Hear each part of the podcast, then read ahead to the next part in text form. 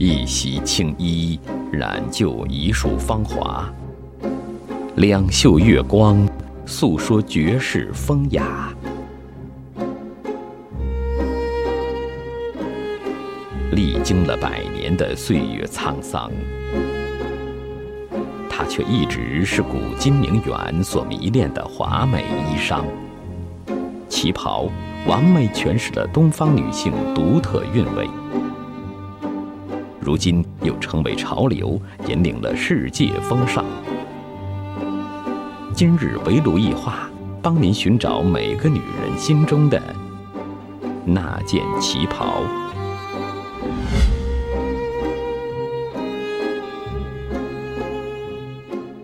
谈夷陵风骨，话文俗趣事，这里是围炉一话，我是上官小鹏。今天节目我觉得热闹，因为我们请到了两位嘉宾，我特喜欢，是穿着旗袍的大美女，一位是陈老师，一位是于老师，欢迎两位。我相信电视机前的各位啊，看到我们今天这个场景，就应该猜出我们今天要聊的话题和旗袍有关。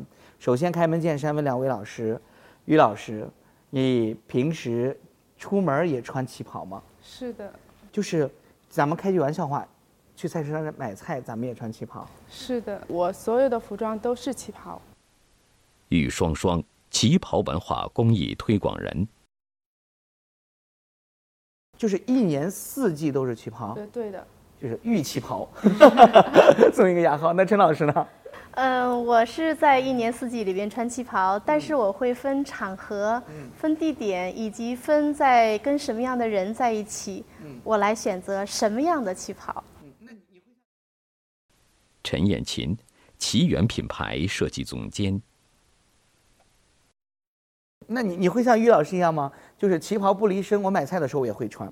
啊，这个我不会。嗯啊，这个我不会。啊，但是我觉得，就是虽然我都是在穿旗袍，但是我都是呃不同的呃时候穿的都是不同款式的旗袍。因为你要去买菜，那你就不可能穿到我今天身上这么长的这样的款式，那可能就是一个稍微短一点的旗袍，或者材质可能也不一样。哇天哪，那我觉得于老师一早上都很忙碌啊！你早上起来要穿买菜的旗袍，然后吃完早餐之后，OK，然后要换上另外一个旗袍要去上班，累吗？嗯，我觉得很好啊。我觉得，呃，当你习惯了这种生活方式之后，你会觉得你乐在其中，你会觉得很开心，而且你觉得如果有一天你不穿旗袍了，你觉得很不自在。为美豁出去了，为热爱豁出去了哈。那我接下来说一段话，可能有可能会得罪两位啊，但是我还必须要说，其实在我印象当中啊，对于旗袍来说，我可能会想到服务行业，就是很多因为工作的需要，很多服务员会穿特定的制服。那么一到旗袍，我就会想到制服；一到制服，我就会想到服务员。那可是今天两位哈，我看到你们两位穿旗袍，我没有想到这个制服，我反而看到的是一种。漂亮和气质。如果我给我爱人去挑旗袍的话，怎么就会选择一一件特别适合她的旗袍呢？在我看呢，经典的旗袍必须私人定制。嗯，要就是说好旗袍就是私人定制了，要定制旗袍。对，从服装设计师这个专业的角度去谈讲的话呢，嗯，那我想帮着您梳理一下啊，您呃。爱人选择旗袍是出席在哪一个场合？是走红毯，还是上街买菜，还是要陪着你去，呃，去遛弯儿？我懂你的意思，就是不管他出席什么样的场合，哪怕他是买菜，哪怕他就是参加应酬或者是什么聚会，我我想我想问的就是，难道是不同场合的旗袍都需要定制吗？我可以买现成的呀，省去制作费啊，对不对？还划算。那你你们觉得就是说定制出来的旗袍有哪些优势？嗯，那我觉得首先在行业这个范畴当中呢，呃，过去旗袍它本身是我们传统的一种服饰，那么在过去呢是没有这种设计的概念，呃，那么现在旗袍的发展当中呢也是这样子，因为作为旗袍人来讲，它没有让它产业化，也没有让它量化。他想选到成品适合于自己的，可是市场上是没有的。那么他也就出现了私人定制这样的一个概念。那么私人定制这个概念呢，就比如说于双双老师的这个工作室，是在过去传统的旗袍铺子或者是呃这个手工的作坊定制店的这个这个基础上的一种升级。啊，是这样子。那么所以说才能够满足于大众啊呃对于美好旗袍的一种需求吧。嗯，所以那么才想到私人定制，因为它在市面上买不到嘛。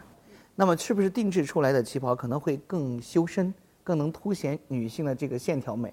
呃，旗袍本身它的设计就是修身的，那么为什么要啊去私人定制呢？最重要的原因是这件旗袍。它是要随着人的呃这种气质来走的啊，那么所有的服饰呢啊，唯有旗袍它是人的呃第二层肌肤，那么旗袍是来衬托人的。那么如果旗袍是随随便便去找一个裁缝铺呃，然后去去定做一下量一下尺寸，代表这样一种概念的话，我觉得啊就把它的范围显显得太太够狭小了。那么呢，我们在是呃我们在定制一件旗袍的时候，我们更看重的是旗袍的细节的设计。那么这个时候就要体现那个设计。其实他对旗袍的高度的一种审美，那么这种审审美的高度呢，就决定了穿旗袍人的这这样的一个品味。嗯，那两位呢聊的是头头是道，但是都突出了一个共同主题，就是私人定制可能更能够凸显自己的美来。那好，在现场我考考两位好不好？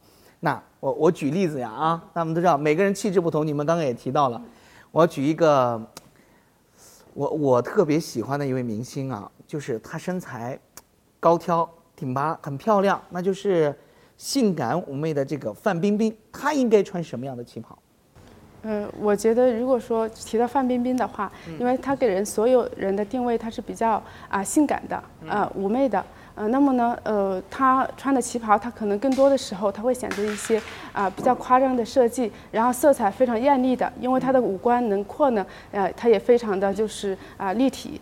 那么，呃，我觉得如果她还想表现自己很柔美的一面，或者说温婉的一面，她也可以穿一些啊这种呃风格的旗袍，我觉得都是可以的。呃，她就给人的感觉就是千姿百态的啊，风情万种的。OK。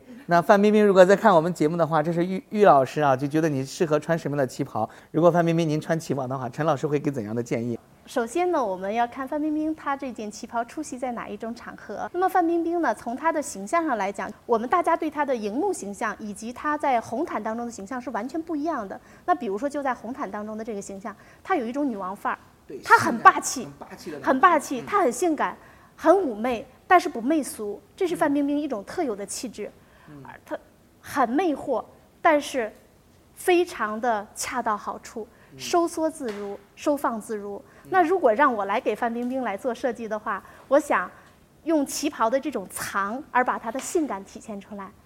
那么我这种藏呢，可能是她的领子一定要高挑，呃，前身是封闭的，那么可能是在肩部稍微露露一点小柳叶儿啊，露着她那种香艳的这种。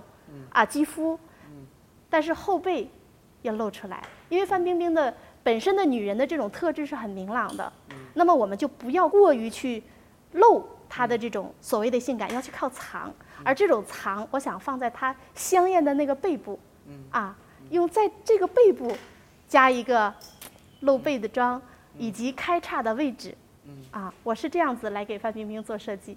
嗯，好，这是陈老师啊，就是心目当中范冰冰该穿怎样的旗袍？呃，范冰冰，我们下面有陈老师的电话，联系他。不同的气质要对应不同的旗袍，不同的旗袍也可以穿出不同的气质。它可以性感、温婉、魅惑。端庄，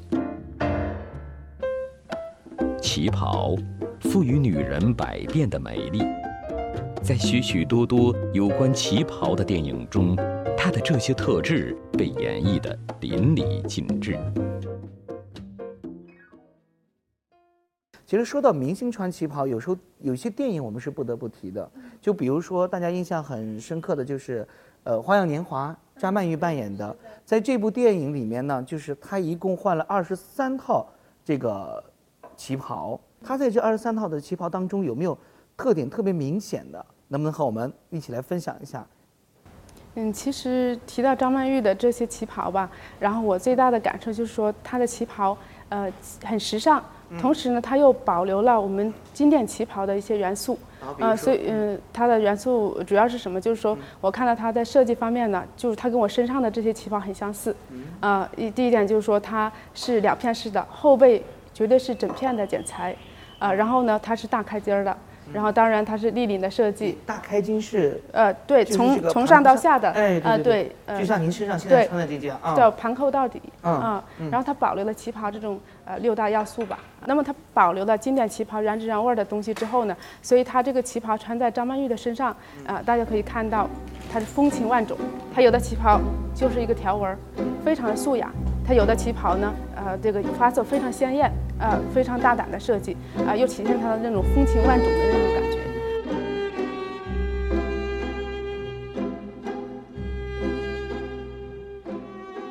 它的二十三件的旗袍大部分也都是这个立领，呃，领子特别高，领子设计特别高特别高，就叫高立领还是叫立领？呃，首先它就是立领，旗袍是本身是立领，那么它高度取决于人物啊，他的脖颈以及他的人偏好。那比如说咱们刚才聊到张曼玉，呃，这个影片当中，我觉得他的这个设计是非常到位的，他能够把人物。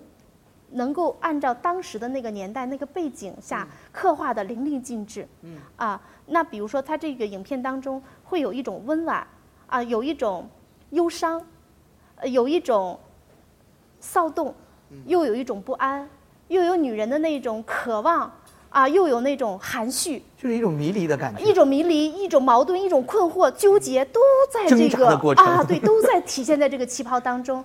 那么，尤其是这件旗袍，它的这个性感体现在哪里呢？它高高的脖颈上，嗯，啊，那么刚好也符合了张曼玉所刻画的那个人物的形象，啊，那么它的领部是非常高的，那么在很多的镜头画面都是体现到她的高脖颈，嗯，那么把她的这个呃很性感的部分把它藏起来了，让人觉得哇，有一种非常美好的想象的空间啊。而且它的花纹和这个颜色的搭配，是不是也衬托出它整个的气质来？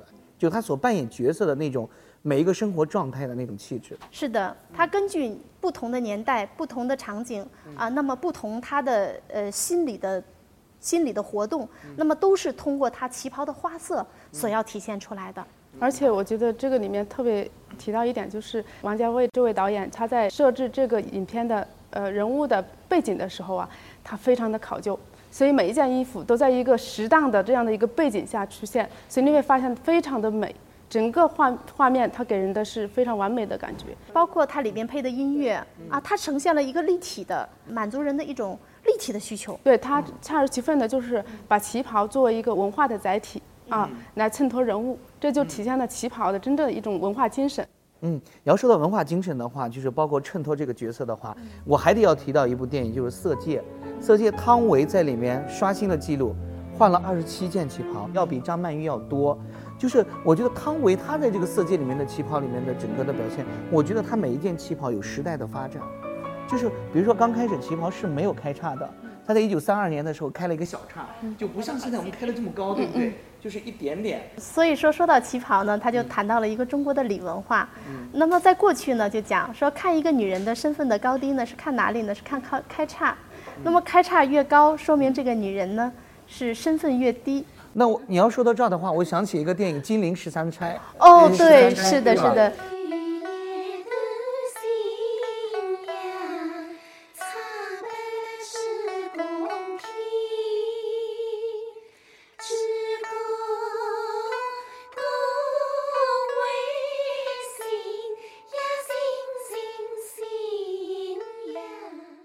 他们的叉就开的比较高，没错，而且这边扣子一般都不系。是的，呃，它体现一种啊、那个时候女性的一种放荡的一种感觉，包括它的花色选择的也是比较浓艳，比较大花型。那么开叉是比较高的，那么领口呢啊、特意的没有把扣子系上啊、若隐若露啊，是这样给人一种遐想。就是衬托出她的身份。是的，还有一点啊，我觉得很多男性都在关注啊，就是两边旗袍要开叉，是吧？我希望它是开得越高，这是不是更有美感？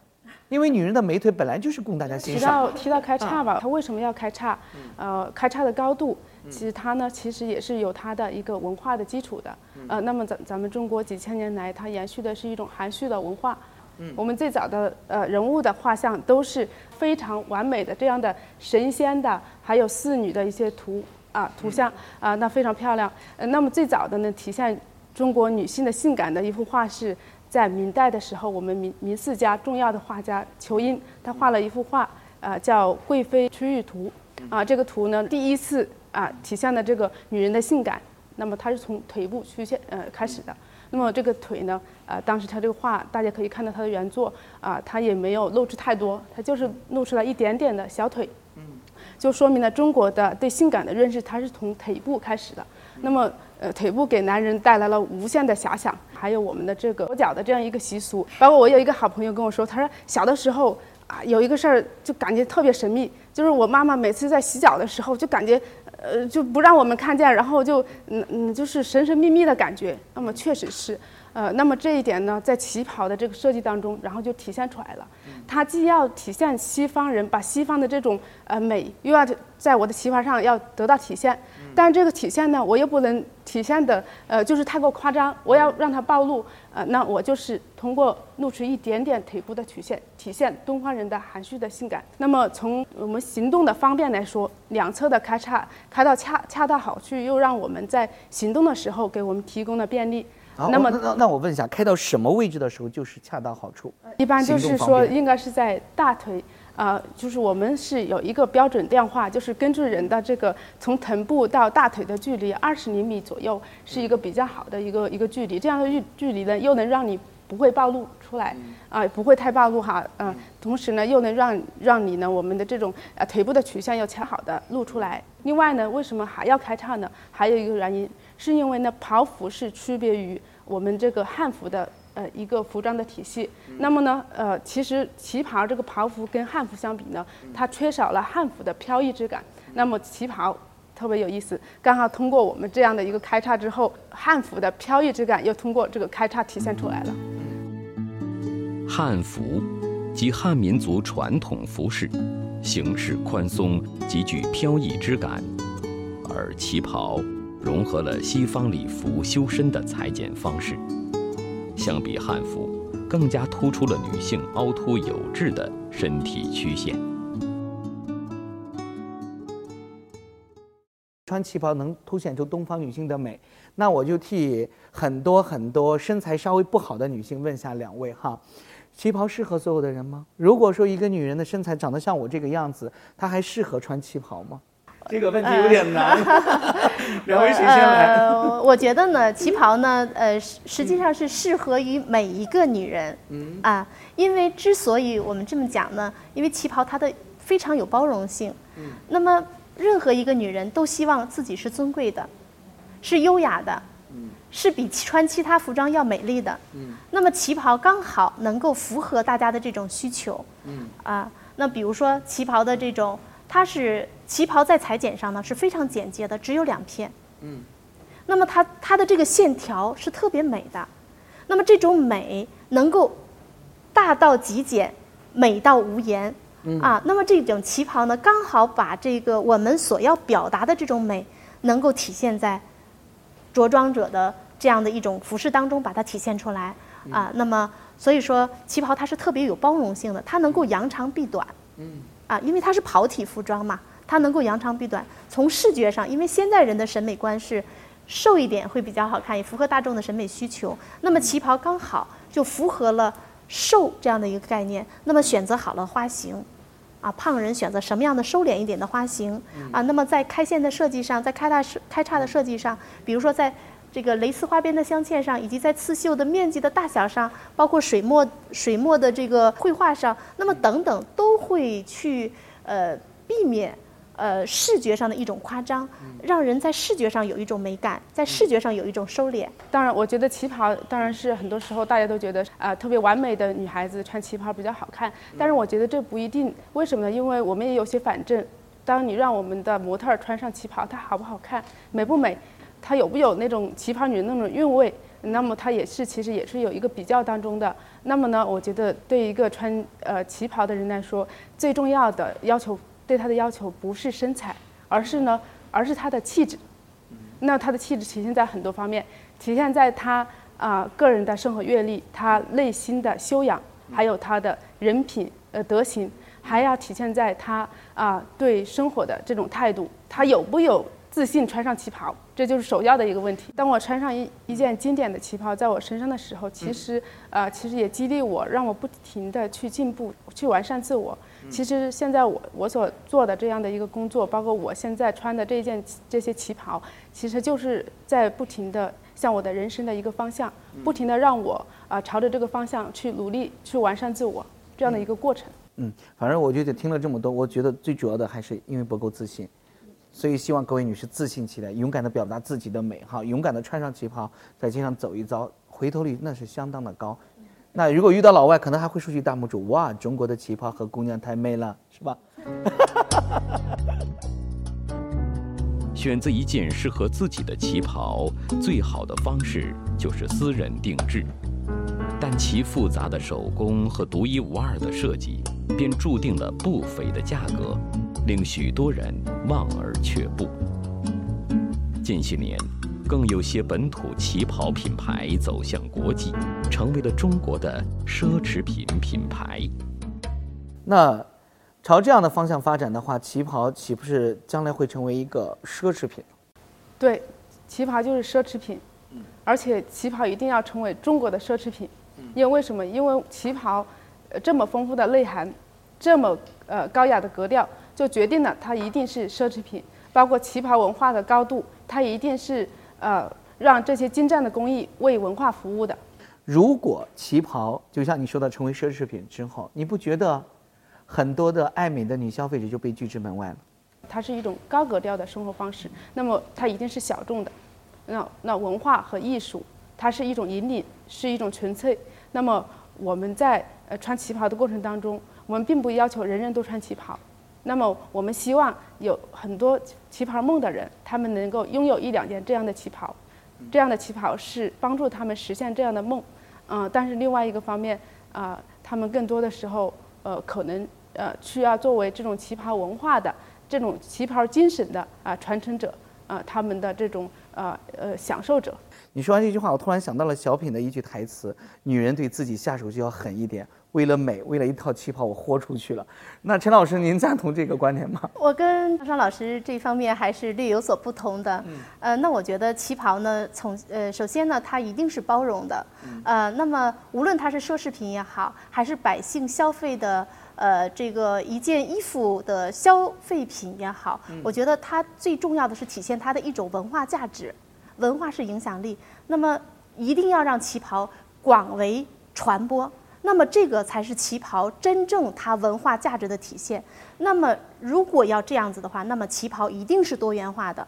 那么它一定要有双双老师的这种经典、含蓄、内敛的这种经典旗袍。二三十年代女孩子的旗袍梦啊，满足这样的一群人的需求。那么它也一定要有知性、内敛、含蓄、高贵、端庄这样的一种风格，严谨。比如说宋庆龄的职业装的旗袍。那么同时也要有轻松浪漫，可以生活当中我们散步啊、推着小孩啊、买菜啊这些这样的旗袍。同时，我们也一定要让旗袍运动起来。我打着高尔夫，我打着羽毛球，哎，我到了运动场合，我推着推着自行车，我仍然可以穿旗袍。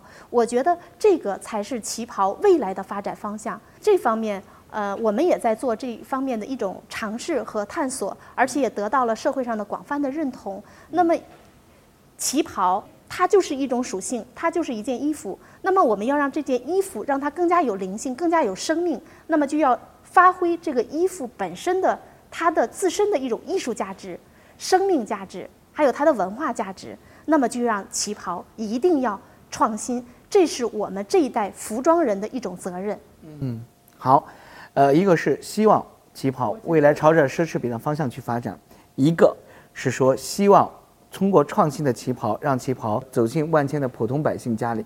那究竟最终的结果是怎样？我们相信时间以后会告诉我们答案。那今天欢迎两位来到我们节目当中，最后给你们各自一点点的时间来给我总结一下什么是旗袍。双双，从文化的角度来说，旗袍是一种高格调的生活方式，它是一种文化的载体。那么我们去传播旗袍的文化，不是一一种简单的服饰，而是呢传播它作为一种啊、高雅的生活方式这种延续，啊、这是一方面。另外一方面，从为啊、从旗袍的结构造型上来说，啊。那么旗袍一定要保留它的经典的六要素。刚才我们在呃谈话当中已已经多次提到啊，高高的呃领子啊，还有大开襟的设计啊，这是第二个要素。第三个要素盘扣啊，第四个要素最重要的就是后背的整片剪裁。呃，第五个要素那就是它的这种修身剪裁啊，第六个要素就是它的开叉。旗袍最少要具备这六个元素对，对才能算得上是旗袍，对是吗？好，陈老师，那我就用八个字来概括吧。嗯，首先旗袍是谦卑。